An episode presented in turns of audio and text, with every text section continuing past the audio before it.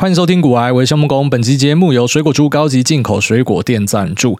水果猪专门在经营从日本空运来台湾的顶级水果，获得日本农协认证。那他们拿的这个水果呢，啊，除了品相非常好之外，服务很好，在运送的过程之中也很小心。那上次在我们这边广告呢，销量异常的好哦，就是大家非常的支持，那回购率也很不错。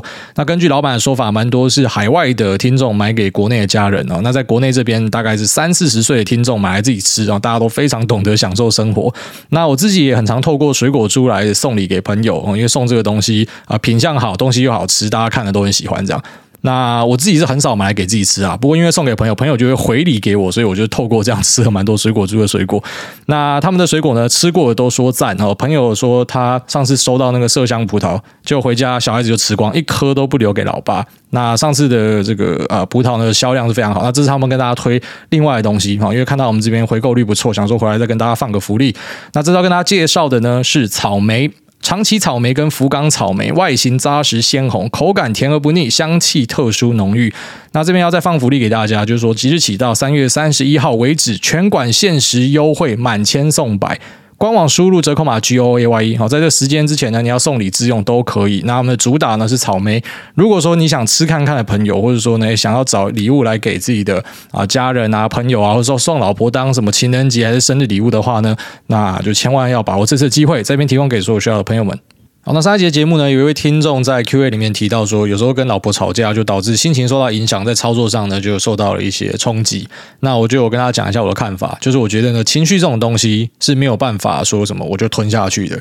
哦，当然，如果说你只会见到这个人啊，一个月碰到一次，一年碰到一次，那就算了。但你每天都要碰到的话呢？你全部都吞下去的话，要么你是天赋异禀，可以把它消化掉。那大多数人，我觉得那都是累积啊。所以你与其等它爆掉，不如一开始就慢慢的、慢慢的把它宣泄出来。就是你要把你自己的想法讲出来啊。当然那是我看法啦，我就跟在股票市场很多道理一样，我跟大家说那个方法很多种，你怎么做都可以。就跟大家分享，我在 YouTube 上面看到一个那个听众的建议啊，他的留言啊。那这个留言真的还蛮有趣，想说分享给大家哦。这个应该是两性关系大师啊，我觉得照他的这种认知，他要开课出书，或者说做订阅，教你怎么样跟老婆共处，我觉得都没有问题啊。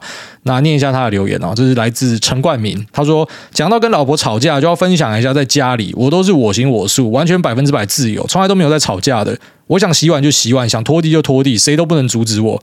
正所谓大事我决定，小事老婆决定。是大事是小事是老婆决定。哦，这个非常霸气的男人讲出这段话，我就知道说在两性关系上面他应该是获得了一百分。那我们在 Telegram 里面也有朋友在讨论这样的东西哦。那来自那个元大的坎奇啊，坎奇就有就有聊到这件事情，就有提到说啊，他在家里啊，反正他他学会一件事情，就是说他就是安静啊。那这其实也是我心得，你知道吗？在节目里面跟你讲一些东西，你可能觉得说哦，这个男的嗯很坦白很酷这样。其实我自己学到的经验就是 shut the fuck up。然后如果说你要当一个好老公的话，你就是他妈闭嘴就对了。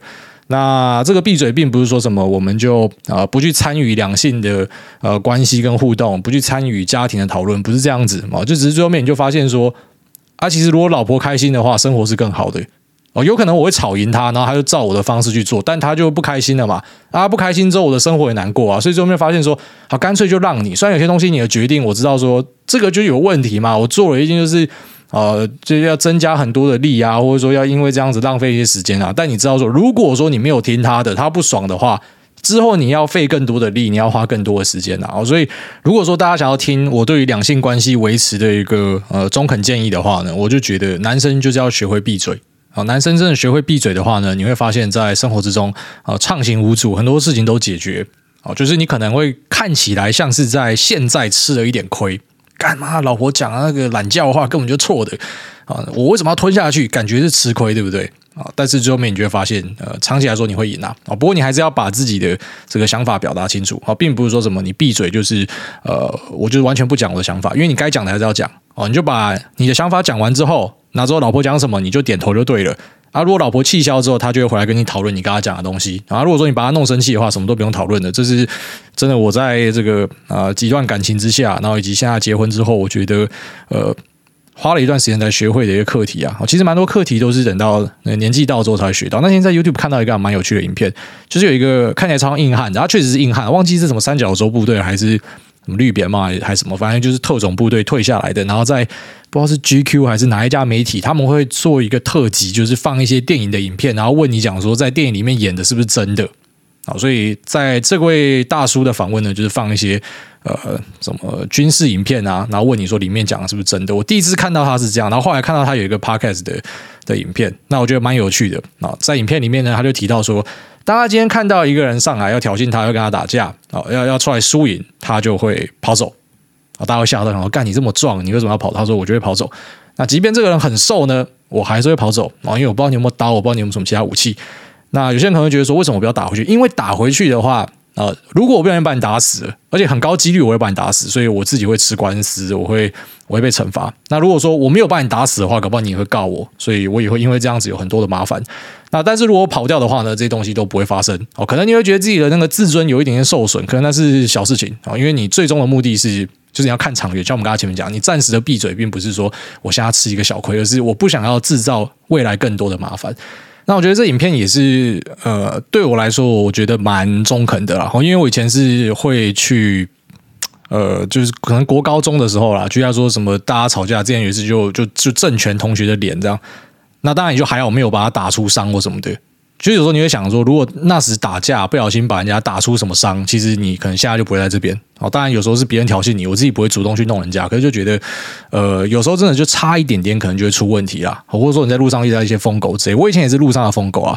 那在台北过马路的时候骑 U bike，那公车直接要转过来，差点把我撞死。明明就是我是绿灯，我就拿 U bike 砸他的那个公车。然后还有一些计程车也是不让人，反正每次我会发火，都是有人不让我。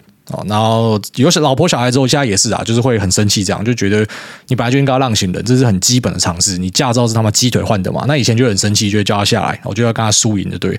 但现在就发现，其实你叫他下来真的没有什么太大意义哦。就是这样子的人，其实他之后还是会继续做这样的事情，就整个社会就这样。那。以我的角度来说，就是啊、如果说我今天是已经什么都没有了，那我就会去成为那一种什么检举达人之类的，我就跟你拼命，反正我这辈子就是以剿灭你们作为我的人生的目标。但后来就发现啊，没有办法，就是在社会上就是遇到他妈各式各样的人哦，你会遇到各式各样的纠纷，你在婚姻里面也遇到各式各样的纠纷啊。如果说每个你都要呃拿你的这个精气神下去跟他耗的话，就会不太值得了。所以看起来好像是。呃，你长大了变孬了，但其实不是变孬了，就只是你你更聪明了。然后越老，但是你越聪明，你越来越知道说怎么样可以呃做出一个最佳解啊。所以那边分享给、呃，就如果说你有遇到类似状况的朋友们，好，那我们节目一开始就先跟大家聊一下通膨相关的话题啊，因为最近可能你在媒体上会看到很多这样子的一个讨论，所以可能就让很多人觉得很紧张啊。通膨这么高，我们该怎么办啊？那可能很多人也不知道到底实际上通膨对你的影响是怎么样的。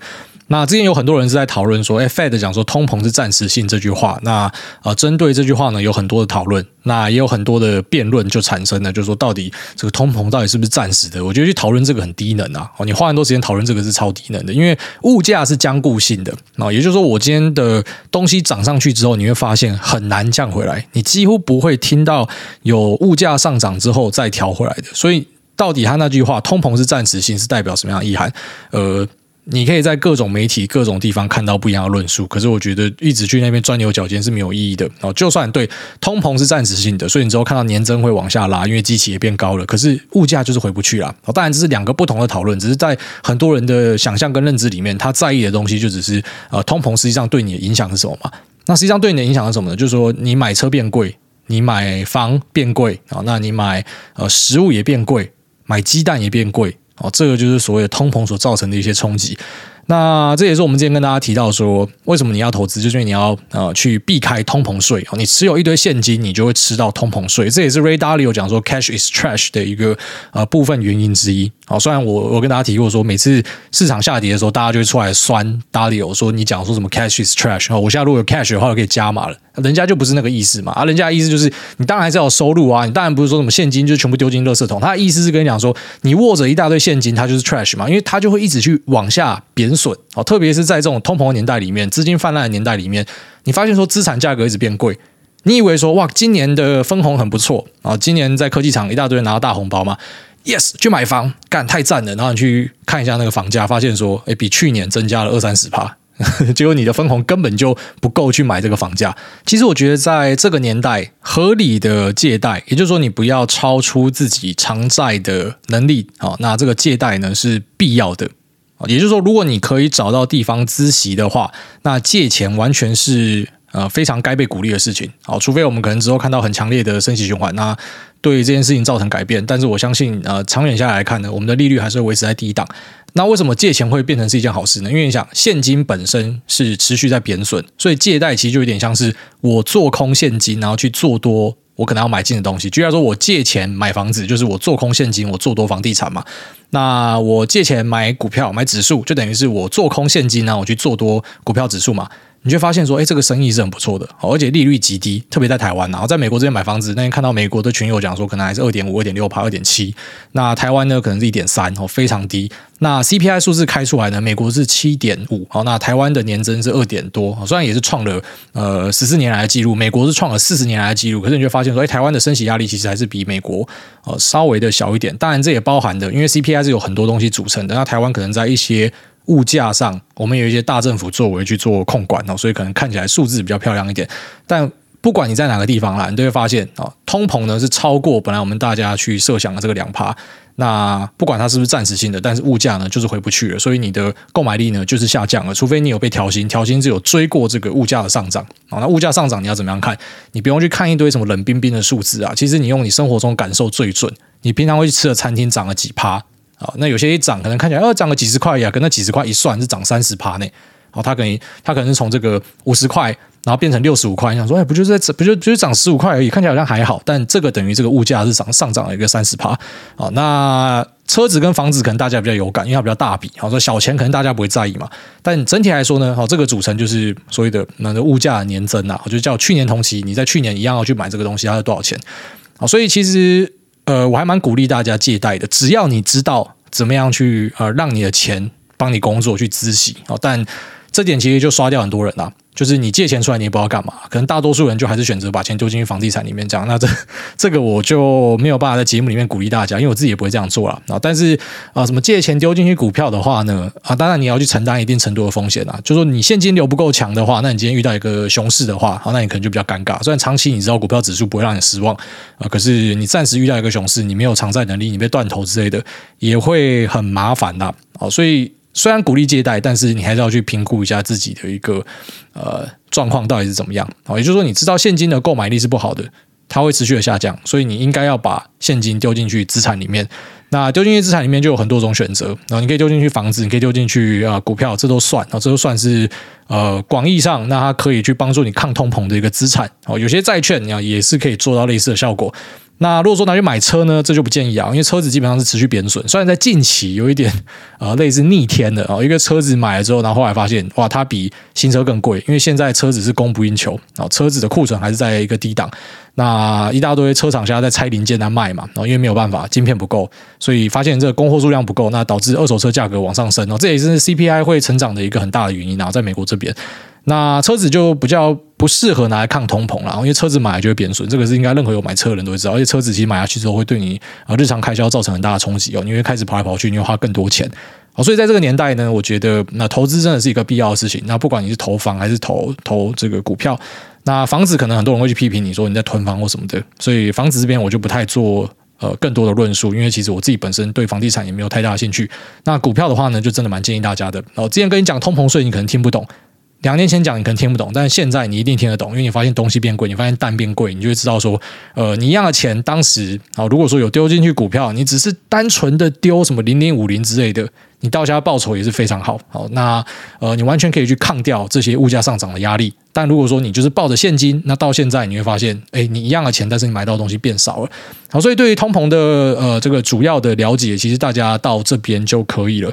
那其他就比较偏向是市场情绪的去解读了。好，市场会去啊，举、呃、来说看到这个通膨数字，就开始猜想说，Fed 升息会呃会不会加速，会不会呃本来是讲说什么可能升个三次，那现在开始变四次，有些喊到五次，像甚至有投行已经喊到六次、七次了，你知道，本来讲说三次是低消了，那现在已经变成这个数字越喊越高了。那 Fed 真的可以解决通膨的问题吗？哦，这可能是很多人的疑问。那我觉得也是很多人的误解啦。Fed 它当然可以协助解决通膨的问题，但是它绝对不是呃最主要，然后也不是最核心的，就是有太多综合的因素了。那在这次的。呃，很多东西万物齐涨，然后跟啊 CPI 的暴增上呢，我觉得其实跟供应链和物流端有很大的关系。Fed 这边当然一定有关系，因为 QE 大量的资金洪水灌进来哦，也会造成影响。那低利息也会造成影响啊。但是 Fed 能做的呢，其实就是在消费者这边做控制啊。但是供应链那边呢，可能没有办法透过 Fed 去做一定程度的抑制啊。哦，那可能最后面就是让市场机制去解决。那 Fed 这边是怎么样解决事情呢？简单讲就是说，如果我今天，我不然说他现在开始缩表嘛，然后之后开始缩表。那缩表呢，就是说他让他手上啊扩大的资产负债表的买了一些债券什么开始自然的到期嘛，到期。之后就不再额外的多买东西了，那去把流动性抽回来，这是一环。那再来就是说，呃，在升息的部分，哦，当我今天把利息提高，就等于说我让资金的成本变贵，所以资金的成本变贵，可能就会抑制一些人的消费行为。那你就知道市场其实最终就是供需嘛。当我需求这边受到抑制，然后大家可能发现说，呃，买车的利息变贵了，买房的利息变贵了，或者说呃，刷信用卡的利息变贵了，我就会相当程度的去减少我的消费嘛。所以当我减少消费，在需求这边减缓的时候，是不是就有可能会让这个高涨的物价，因为供不应求，所以现在变成啊、要买的人变少了，那可能我就没有办法涨这么凶了。所以 Fed 它确实可以透过货币政策做一定程度的影响，但是呢，它并不是完全。那其他部分就包含说供应链这边呐，那供应链这边就是大家去年炒股炒非常爽，你就知道说去年就是呃缺货涨价，然后一个缺字，只要有缺，那这个东西就可以飙涨。那这些缺货涨价，其实最后面就羊毛出在羊身上，啊不就还好你有投资哦，因为你有投资，所以你赚到这个缺货涨价的行情。可是同时呢，最终就是消费者这端你还是要自己去承受嘛。你炒的东西，你炒什么 MCU，你炒的八寸晶圆、十二寸晶圆，然后相关的成熟先进制程，台积电成熟制程涨大概二十趴，那先进制程涨大概十趴多，所以都在涨价嘛。那这些涨价最后面回归到哪？就是回归到消费者身上嘛。你消费者买东西又变贵嘛，啊不就还好你有炒股，有炒股你就抵消掉这一段的嘛。那也因为这样子哦，就是各种缺货涨价，大家大家都在呃。抢拉货，所以导致说，呃，东西变贵了。但实际上，我们看到开始有供应链趋缓的现象。好，不然说前几集在聊特斯拉的财报，就有提到，呃，联电的法说，然后有提到，呃，我对于马斯克讲说，就可能在今年还是有很大的供应链挑战这件事情，我打一个问号。我相信，其实今年供应链挑战会相当程度的改善。好，因为其实已经有很多消费品，好，终端消费品，你已经看到有拉平扭转的迹象了。好，所以那有点像是一个骨牌效应啊。当今天呃一些终端商品开始回归正常之后呢，那其他就会一连串的倒下去，然后就会开始回归到到正常。这是我相信的东西。那除了这供应链的部分之外呢，还有物流面的部分。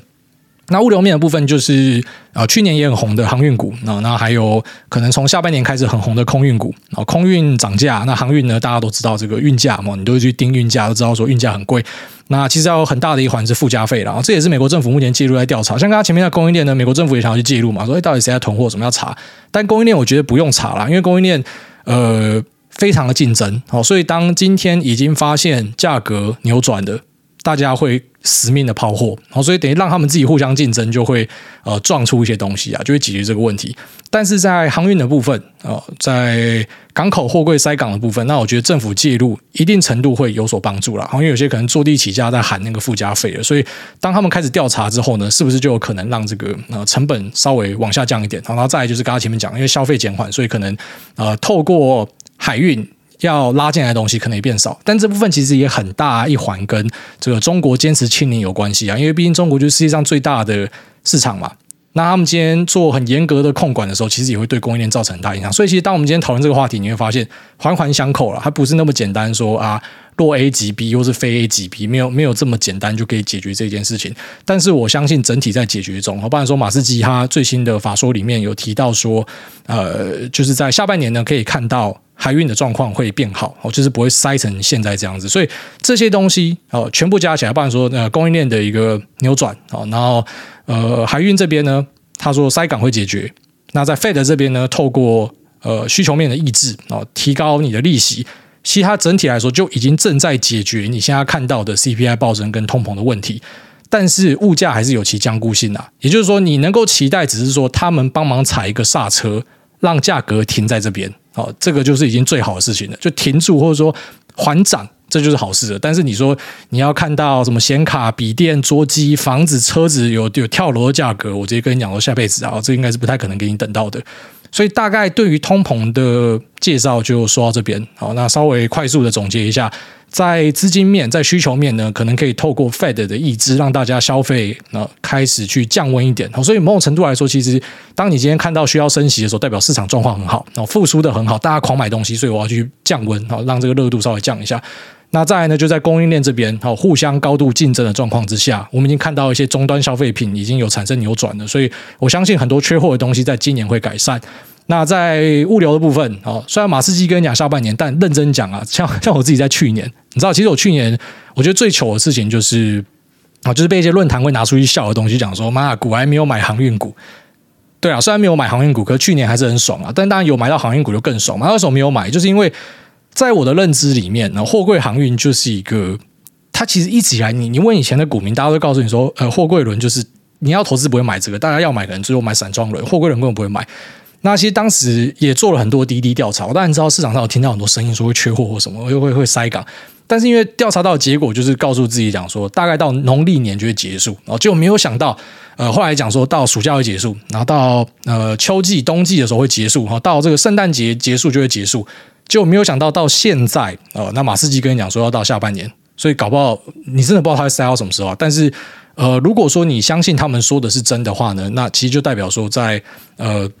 这运价的部分呢，之后也会受到一定程度的抑制。那供应链的涨价呢，也会受到抑制。所以整体来说，就会变成终端的价格可能就没有办法再继续往上推了。啊，当这个供需的紧绷已经解决之后，就就不会再往上推。那大家也不要觉得说什么呃涨价是呃人家要坑你之类的啊，因为台湾有一些平抑物价的做法，我觉得就会让大家对商人产生很多误会啊，你们都是故意在涨价，有没有联合哄价什么的。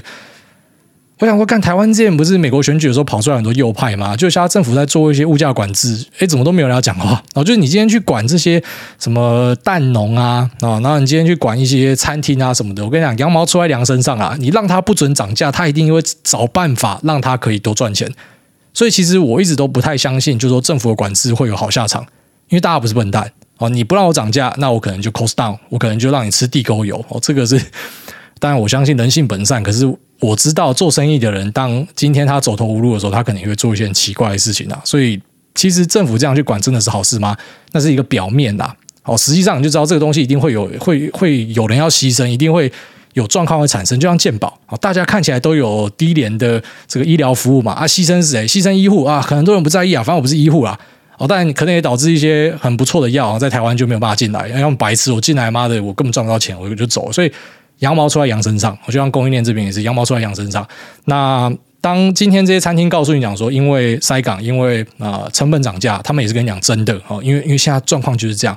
但是如果说这两件事可以解决的话，那我不会期待他们会降价哦，因为物价僵固性这个是一个呃已经很很长远的事情了，这已经没有什么好去讨论的啊。但是呢，至少可以期待这个价格可能就不会再继续往上冲啊。那在这样的年代里面呢，其实投资就变得非常重要一件事情了。那也不在业配自己，就告诉你讲说哦，你要投资，所以你要听股癌什么的。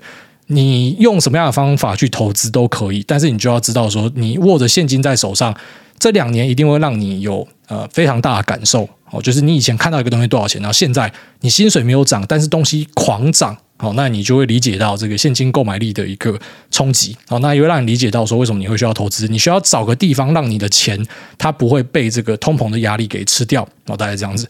好，那我们这边就稍微带一下能源的部分哦，因为能源也是 CPI 的构成一环，而且是很重要的一环，只是它比较难跟前面什么消费投资端，然后跟呃物流供应链做一个连接跟结合，比较难一起讨论啊，所以稍微拉出来独立跟大家讲一下我自己的看法。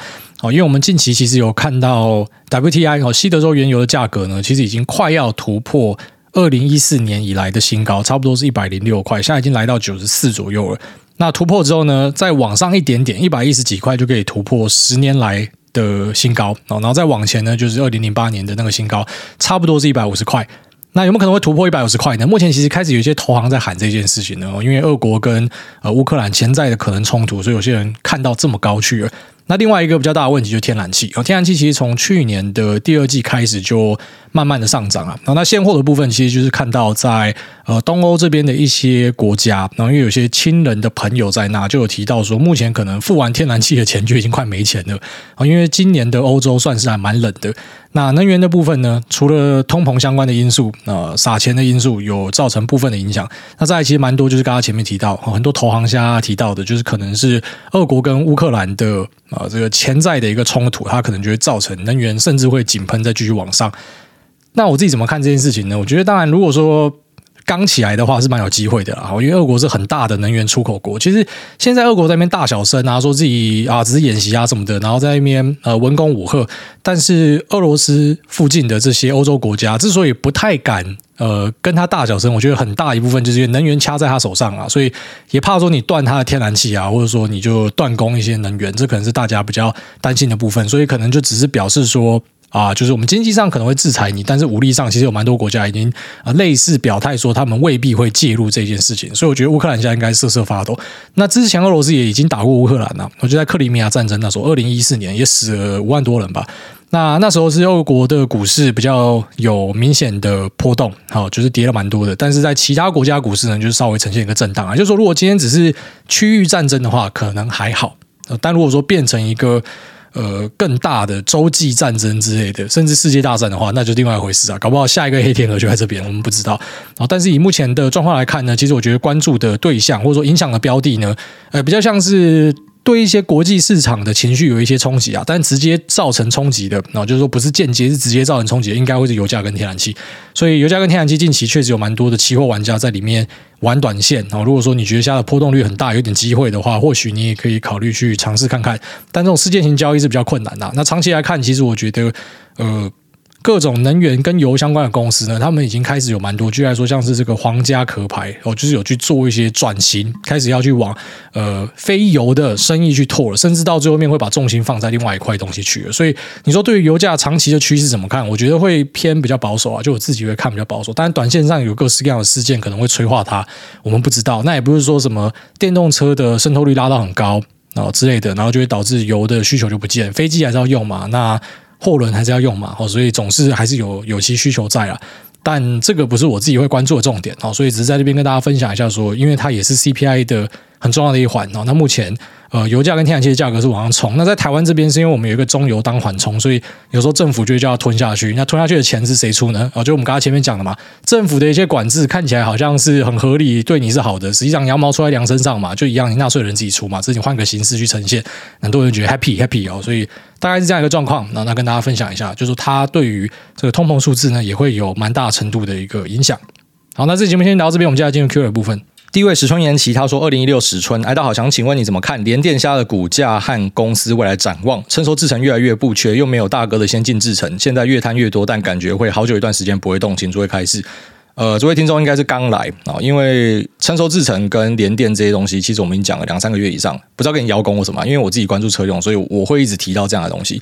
那在联电的法说会开成法会的时候，还有特斯拉财报那一集，也再一次跟你讲了这个成熟制程，但没关系哦，反正你只要来 Q&A，我们就是有问必答，所以我还是跟你回答一下啊。你要先注意一下那些在二零二零、二零二一因为缺货涨价而爬起来的东西，会不会因为缺货涨价的状况灭失掉？所以就导致它可能不一定会跌回原点啊，因为整体的市场还是越变越大嘛。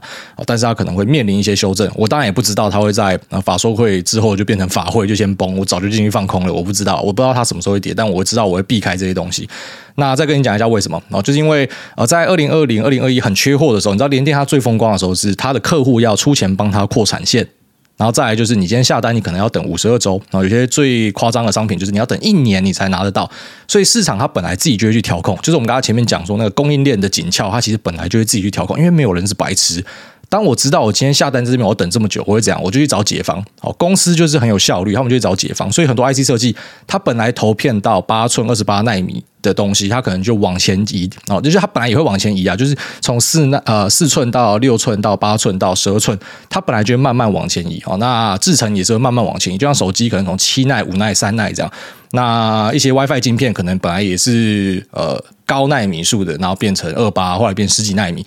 它本来就会慢慢往前移，但是因为知道说你缺货缺成这样，所以我干脆提早往前移。好，所以很多 IC 设计公司它已经呃在做这个世代的演进。好，因为我面临缺货，所以我必须要加速去做这个进程。这是现在进行式啊，所以这本身就对需求造成一定程度的影响。那在另外一个很大的需求影响，就是说呃很多的 IDM 厂他们在二零二零、二零二一因为超级缺货，所以呃它产能整个也爆掉，它没有办法。哦，全部东西都自己做，他就把一些东西外包出去。那外包出去，呃，这些 IDM 厂，哦，就是呃，举例说，全球的 MCU 有九成都是五大 IDM，瑞萨、英飞凌、恩智浦、STM，哦，这些公司来做。那他外包出去的东西就是成熟制成的东西啊，好，但因为他们也知道说现在的状况很好，所以他们自己有在扩厂。那扩厂其实就是从二零二二开始出，到二零二三可能甚至会越来越多这样。所以他就把他本来委外下单给这些专业晶圆代工厂的东西拉回去自己做，哈，这也是另外一个需求减缓。所以其实成熟制成在呃今年到明年，我不会说什么这个市场就要结束，你知道，因为整体半导体的市场还是越来越大，但是我自己会闪开这东西，因为它就变得没那么性感的，就是有很多呃。利空可能会开始冲击这个市场哦，所以就算你爆股，可能会爆的比较辛苦一点点。那可以注意的是什么呢？因为我们刚刚前面提到说，从八寸往十二寸移嘛，哦，所以十二寸可以注意。那再来就是呃，制程的演进，本来二十几纳米制程的拉到十几纳米，好，现在开始有很多 IC 设计投片投这种十几纳米的东西，所以十几纳米有有这个量产能力的是谁？呃，台积电跟格罗方德 GFS 哦，这个这两家可能就是在接下来一年可以去注意的东西。好，那成熟制程呢，我会觉得稍微看保守一点。你要知道说，它股价可以从底部喷到现在，跟这个缺货涨价有很大的关系。当然，我不会讲说缺货涨价灭时它就跌回原点，因为市场整体还是变大嘛。但是它就变成。你知道我们在股票市场，我们去选题材就是这样。你要选一个在风口上的，它就随时会有好消息打进来，然后随时会有这个新的营收创新高什么的。所以我自己会避开啦。好，这是我的看法。下面一位疯狗浪不起来，他说又 battle 股市浪不起来，换房市浪。那朱安安先祝诸位以及各路爱粉新的一年虎虎生风，如虎添翼。小弟去年很多朋友陆续成家立业、结婚买房，听到装潢费用让人吓到吃手手。想问林口的家当初装潢是花了多少预算？那如果不方便回复也没关系，感恩诸位。终于盼到主委准备海归笑脸给啊，不会不方便啊。那你要先看坪数了，我们那个室内大概是五十六还五十八吧。那整个花下来好像花了八百还九百，差不多这之间。那实际上装潢好像花了五百，然后剩下的是家具跟家电。那如果你在装潢想要省的话呢，就是不要用石材哦，你只要不要用石材，你就可以省下很多的钱。因为有些人喜欢石材这样，那刚好我跟我老婆都很不喜欢石材，所以因为这样子就不会花到那么多钱。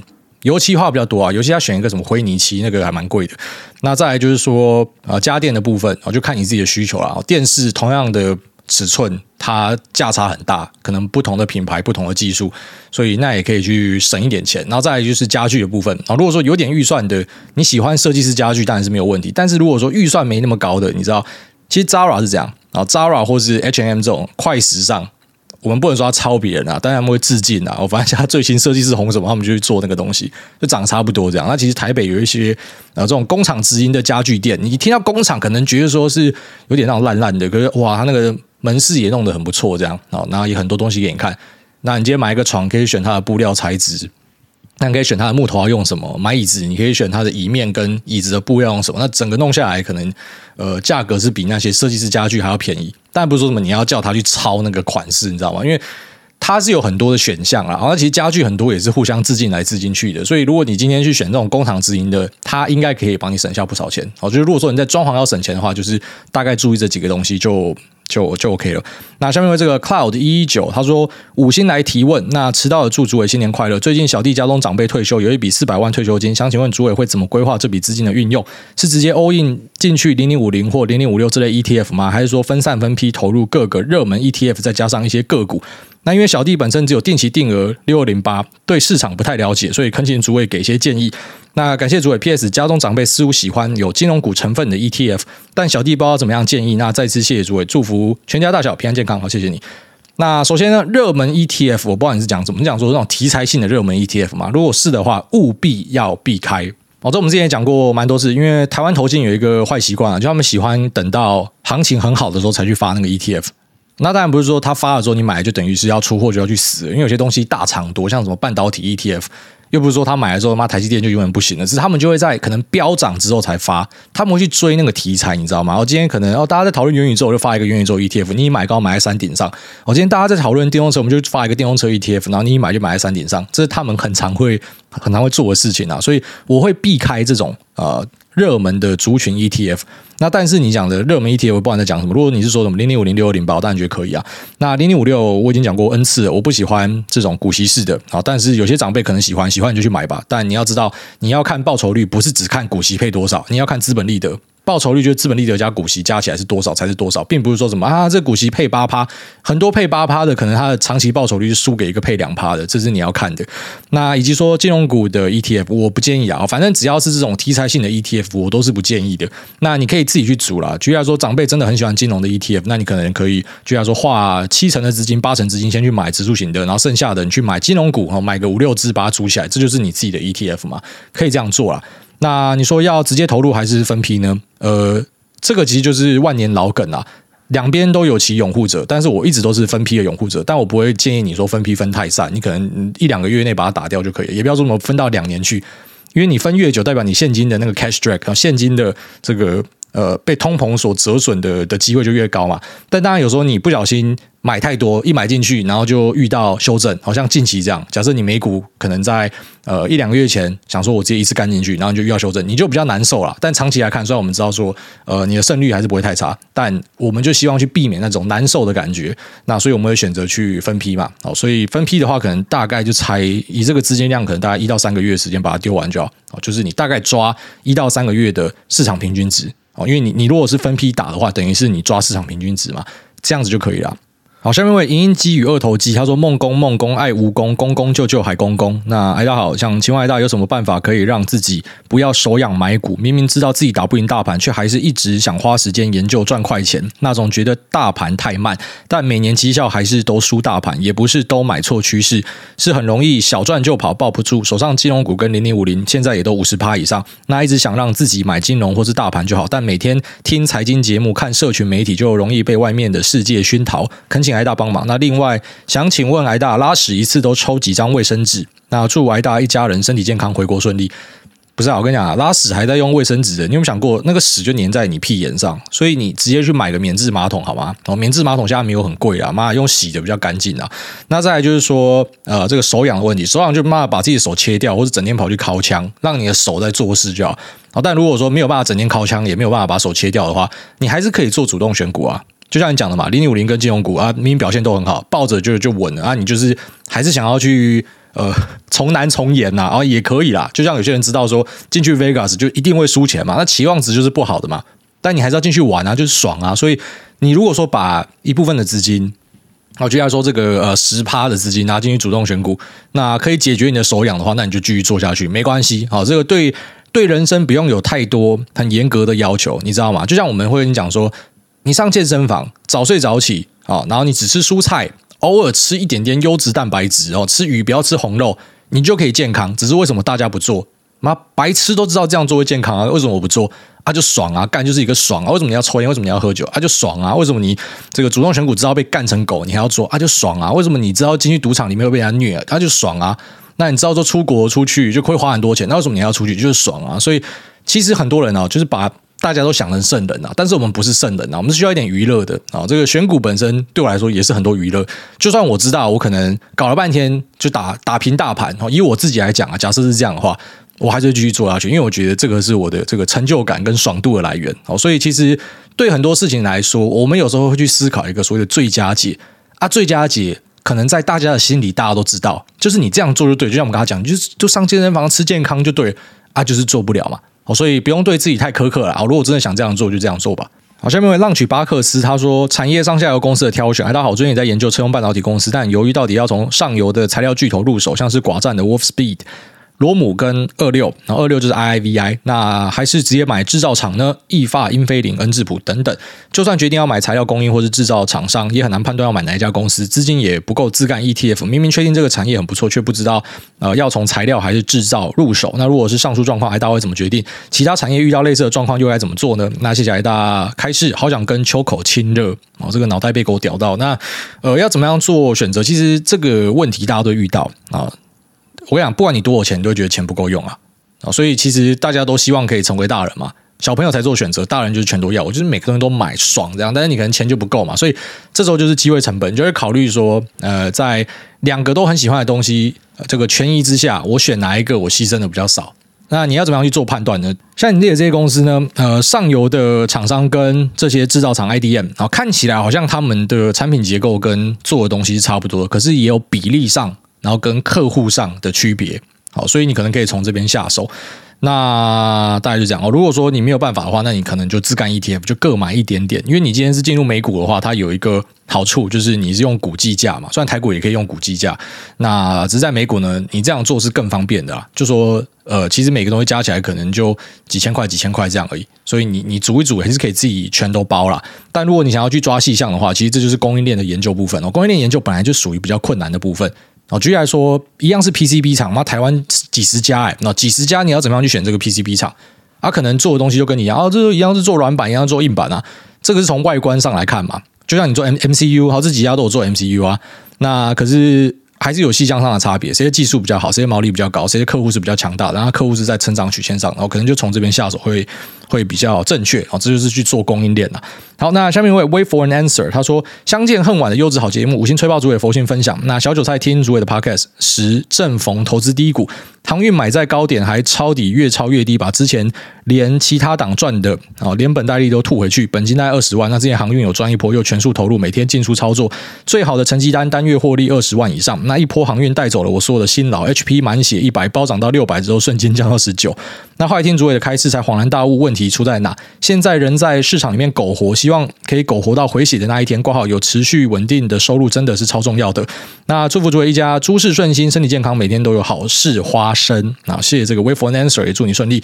下面为这个 Chen 一呼 Chen 一呼散，他说心得分享。哎，大鸟，那天很久你的 Podcast，我今天玩股票大概三四年，之前一开始进场没有人教，都先乱买。那还记得那时候是中环跟莱德是热门股。后来有遇到贸易战，再是疫情，然后再就是这个疫情前，大概投入了二十万，后来只剩下了十一万，赔蛮多。那那时候有点怀疑自己操作，在那之后台股二零二零无脑喷，那结果我反而变得太保守，没有什么赚到。股票我都是大概知道他在做什么，加技术线增加信念。二零二一有把赔的赚回来，今年定存可以领一百万，再加上目前三十万。我个人比较喜欢做主动选股，想全部的钱都主动选股，还是会建议买一些 ETF。那希望二零二二有更好的一年，祝大家全家身体健康，继续赚大钱啊！其实我跟大家讲的七三配哦，那个是我给没有任何想法的人。好，如果说你喜欢主动选股，我从来都不会告诉你说啊，你不要这样做了。有些很死忠的那个呃指数派就会告诉你说啊，主动选股不可能赢啊，长期一定输了。我不会跟你讲这个，因为我们身边一大堆人赢哦，所以赢家是存在的啊，只是要跟你讲说那个数量不多，所以呃大多数人可能你追求跟大盘差不多的报酬，市场平均报酬就是很适合你啊。但如果说你想要自己去啊继续追求卓越的话，还是可以啊，没没关系啊，我就祝你顺利这样子。那再就是他说什么中环跟莱德是热门股，那时候印象蛮深刻的哦。中环跟莱德在炒那个冷储存 CD，就 CD 片现在已经没有人要用了，但那时候就在炒一波说啊，这个资料中心可能用到一些冷储存的 CD。那外加呃有很多的外资进去放空，我记得中环还是莱德，忘记是哪一家，其中一个在爆拉的时候，就是因为外资空单放太多，然后他突然宣布啊，就是要去做减资，那于是就会逼迫这些空单要回补，所以就呈现一个超级大的轧空，也就是说。呃，很多时候你去买一些股票，有没有？你以为是某个基本面，但其实不是啊，是筹码之间的一个对战，就是刚好呃有有大量的空单，就把他们嘎到升天，所以你看到那个突然间井喷，其实是因为这样子。那也有很多人去炒这个，是讲说啊，他们有土地可以处分或什么的。所以其实不管你在玩任何股票，你就会发现。大家会用不同的目的进去，有些人是看基本面进去，有些人看技术面进去，有些人是看上他的那个土地处分哦，有可能会土地处分啊，有些人是看上说啊，外资空单这么多，妈嘎他一把哦，所以呃，大家就是看自己想要看的东西，然后真的上涨的时候，大家都会觉得自己看对，但搞不好其实根本不是因为你的原因呐。那这也是主动选股很好玩的地方，好，就是你要去掌握市场的情绪，那你要去知道哎，现在状况到底怎么样。虽然有时候你会发现根本就是歪打正着。就是它不是因为你你看上的原因而涨的，它是因为别的原因，但没关系啊，这就是这个市场还蛮有趣跟好玩的地方。那也祝你之后都顺利啊！下面为这个 Mr. Mori 他说，祝来大一家都平安回台。来大声音常常让一堆人耳朵怀孕而浑然不自觉。那平常是否有讲睡前故事给小股癌听，或是播股癌给他听？那一边吸收财经知识，一边让他入睡。长大开口第一句就是零零五零，英文先喊 ETF。那虽然我很怕第一句就是脏话。那如果大家太忙没有时间讲故事，希望可以让小股来听听我录的睡前故事 Podcast，想睡的声音。那很多朋友都说我的声音让人家想睡，所以试着录了杰克跑到绿野仙踪，又遇到梦游仙境的爱丽丝这样的恶搞童话故事。啊，这个应该是那个大麻糊太多。他说希望可以帮助大家入睡。那如果小股来听了一点都不想睡，我马上把频道改成不想睡的声音。谢谢。好，祝你频道顺利。那。有没有念故事给小朋友听？之后应该会吧？会不会播自己的节目给他听？不会啊！我是觉得说他不要炒股是最好的啦。就这不是一个简单的的工作啊，也不是一个简单的生意。我觉得其实是还蛮辛苦，而且要花很多时间的。只是外面很多人就会告诉你说，呃，那个无本当冲哦，不用本就可以做啊，每个人可以成为投资高手，假小啊，真的是很困难，要花很多时间跟精力啊。所以，我小朋友如果说可以快快乐乐过生活，那不用呃有这样的压力，其实我觉得是还不错的。就他想做什么就可以。下面这个 dog 九九九 dog 他说五星吹上低轨卫星。那先祝诸位虎年虎虎生风，资本利得翻倍再翻倍。那全家平安一整年。秋口继续耍屌，让你拍照。小弟今年也打算布局电动车相关台股的话，想听听诸位对于明基材跟宏捷科的后市看法。那美股的话，想要定期定额买 Wolfspeed 跟英飞凌，诸位有其他建议吗？那如果电动车越来越普遍，自驾越来越多，资安相关会是未来可以布局的点吗？好，谢谢诸位。呃，这位朋友他讲的东西有点怪怪的。首先就是。为什么你看电动车相关，你要买明基材跟宏杰科？明基材做偏光板嘛，宏杰科是做这个呃四 G 的射频元件代工为主哦，那也做一些 WiFi 的。它的大客户呢就是什么 Skywork，然后跟利基嘛，哦不是利基电脑是利基，所以它跟电动车有很大的关系吗？没有啊，然后再来就是说，呃，美国的话就是 Wolfspeed 跟英飞凌，然后这个可能比较接近一点，好，比较接近一点，但是它也不是完全很纯很纯的这个电动车相关的东西啊，也就是说，呃，他们做的东西是功率半导体，然后跟像 Wolfspeed 呢是碳化系的基板嘛，所以有关系，但是也没有到百分之百，好，所以这个至少比较接近啊，跟前面台股的差别是呃蛮显著的，然后再来就是说，自驾越来越多，资安会是未来可以布局的点嘛？哦，这要看你怎么样布局啊，也就是说，是不是这些呃自驾车，它会向某家公司采购它的治安 solution，还是说它其实已经包在它的服务里面的？我觉得应该是已经包在服务里面了，所以你并不会因为说电动车起来，然后就会看到可能有某一家治安公司它呃做电动车的这个资安相关，至少现在没有看到这样的状况，它很多是已经。呃，就是包在它的整体的解方里面，好像特斯拉公司，它就是把软体、硬体全包了嘛。那居然说，像是其他的电动车公司，它可能哦，像买了呃这个高通的 solution 啊，或者说买了呃英英伟达啊、辉达、NVIDIA 的一个 solution，那它其实就包在里面了。所以你要单找到一个资安相关的，其实也是比较困难的。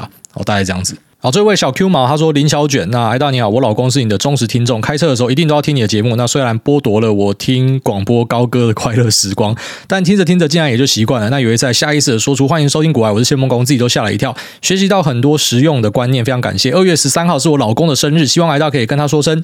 奇金港仔浩渊生日快乐！希望你瘦身成功，瘦身成功，瘦身成功很重要，所以要讲三次。那谢谢大家，祝福大家全家永远平安快乐。然后那也感谢这个小 Q 毛啊，然后以及他的老公是这个忠实听众，也祝你们两个平安顺利啦。啊，那夫妻百年好合。